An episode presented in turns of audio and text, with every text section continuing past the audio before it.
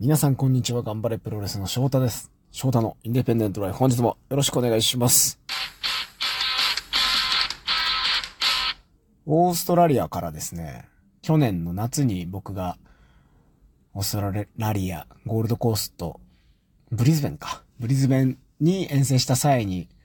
試合をしました。ミッチライダーが日本に来ます。はい。決まっ、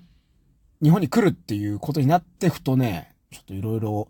思ったというかね、感じた、痛感したことがありまして。実はまあ、ちょ、もう1ヶ月ぐらい前から、決まってはいたんですよ。もう自腹で、もう自費で、とにかく日本に行くから、なんとかこういろんな経験をしてみたいっていうのが連絡があって、まあもちろんそっから、僕は、いろいろ僕の知ってるところにちょこちょこと手を伸ばし、声かけたりしてですね、ブッキングを取れないかというようなことで、ちょっと声かけたりはしたんですよ。動いてはいたんですよね。で、その試合が発表されれば、で、ミッチが来るんだっていうことを言う、言えるなと思って、ちょっと待ってたんですけど、いろいろこう、動いてみたものの、なかなかですね、現実は厳しい。本当に。ここまでかと思うぐらい、いや、まあ分かってはいたつもりだったけど、厳しい。うん。というのもあって、でももう1ヶ月切ったぐらいで、いや、ちょ、とにかく何か動か、動いてあげなきゃと思って、とりあえずツイートもしてみたんですよね。はい。なんで、まあ、そこからまた、まあ、引き続きね、まだ僕の中でこう、いろいろと動いてる部分もあるんですけど、なんか一つでも身になればなと、せっかく来るんで何か持ち帰ってほしい、経験してほしいっていうのはあるんですけど、うわー、ま厳し、あま厳しいなっていうのは感じましたね。す、本当に。で、まあミッチが今回、えー5月に2週間ぐらいかな。うん。まあちょっと結構前からやりとりもしてて、で、どれぐらい行くのがいいかなっていうのをずっと言ってて、最低でも 2, 2つの週末？だから12日間ぐらい。金土日から次の金土日終わるぐらいまではいた方が、あの、いいと思うよっていうことで、アドバイスはしてて、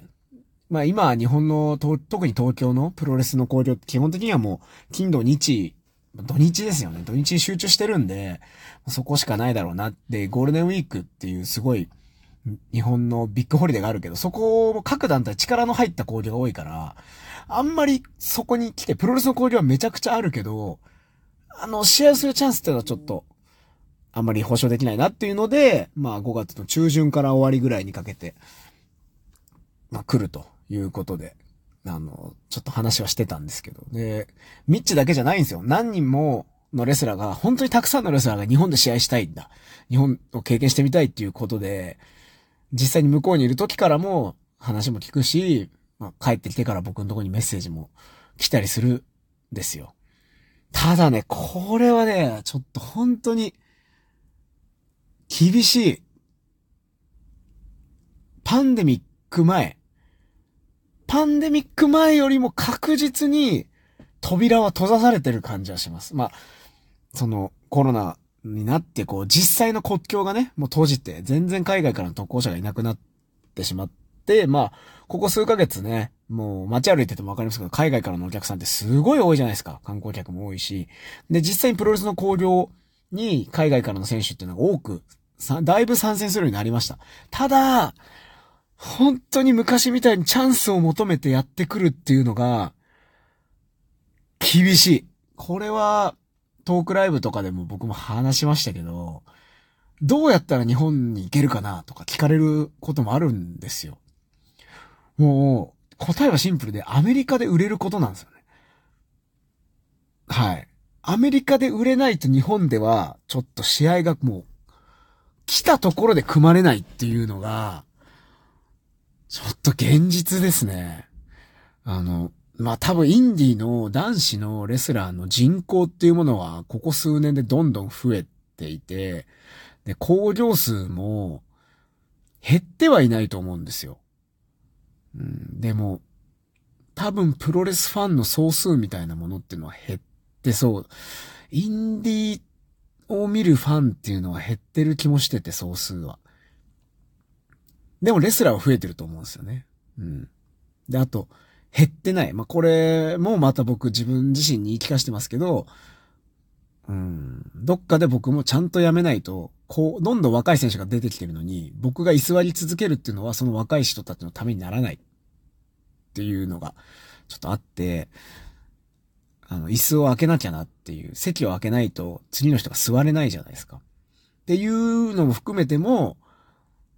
あの、どんどんどんどんレスラーの人口って増えてるけど、椅子の数は変わらないですよね。お客さんが増えてないんで。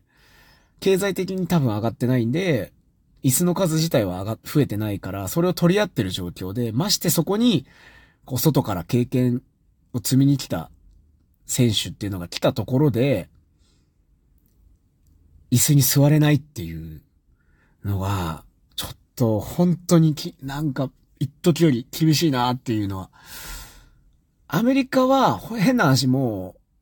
もう、めちゃくちゃレスラーが腐るほどいるわけですよ。ブワーっと。で、工業もピンからキリまでもブワーっとあるんですよ。だから意外と言ってしまえば何試合かできるっていうのは、アメリカはね、ある気がするんですよね。少なくとも僕は3ヶ月行った時に感じた感覚では。はい。まあ何試合かは絶対できる。ある程度期間いれば。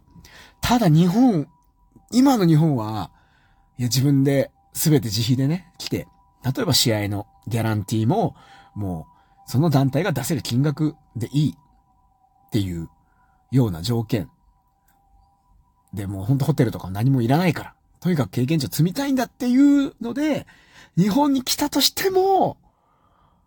試合ができないんじゃないかな、今の。日本だと。うん。な感じがします。で、なんかそこも、ふとね、こう、今ラジオトークこう喋る前に、こう、ちょっと、歩きながら、この、喋れる空間があったあ、ここでちょっと撮ろうかなと思ったり、ちょっと歩いてる間にも考えたんですけど、その数年前に僕は須山さんとトークイベントやった時に、言ってた、そのね、その、どんどんこう、オンラインサロン化してくる、プロレス界が。っていうのちょっと、冗談マジで言ったんですけど、あ、それってやっぱオンラインサロン化してきてるってことだよなっていうのもなんか感じてまして、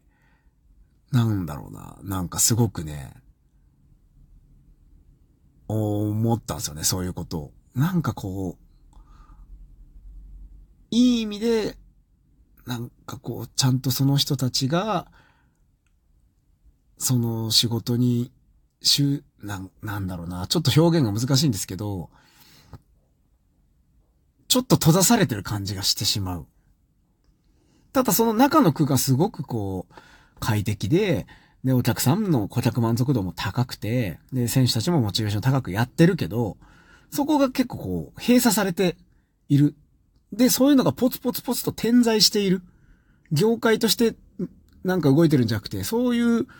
空間がポツポツと点在してるっていうことの、なんか一つこう、序章なのかなーなんていうことも、少しね、今回こういろいろ、ちょっと手は尽くしてみたんですけど、まあ、まだわかんないです。まあ、せっかく来るんで、とにかく僕のできる最大限もやりたいし、この、他にももっと、チャンスをね、チャンスはね、まず試合をするチャンスを作るのが難しくて、その試合をして、いかにとんでもなくすごいやつだったとしても、それがチャンス、次のチャンスとか、売れるチャンスになるのって、もう今本当に日本のプロレス界には、難しいような気がしますね。夢をね、持ってね、日本でプロレスやりたいってみんな思ってると思うんですけど、なんかね、本当になんか作ってあげたい道、道というか、何かを。でもなんか現実がね、すごく、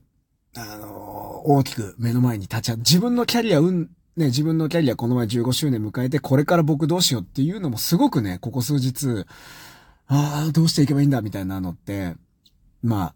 手応えもあったし、悩みも尽きないですよ、今でも。なあ、どうすればよかったんだろう、こっからどうしようっていうのは、常にまあ、毎日24時間考えてるんですけど、それ以上にね、なんかこう、何か力になりたいと思ってもできない難しさみたいのは、うん、通過しました。これからどんどん、こう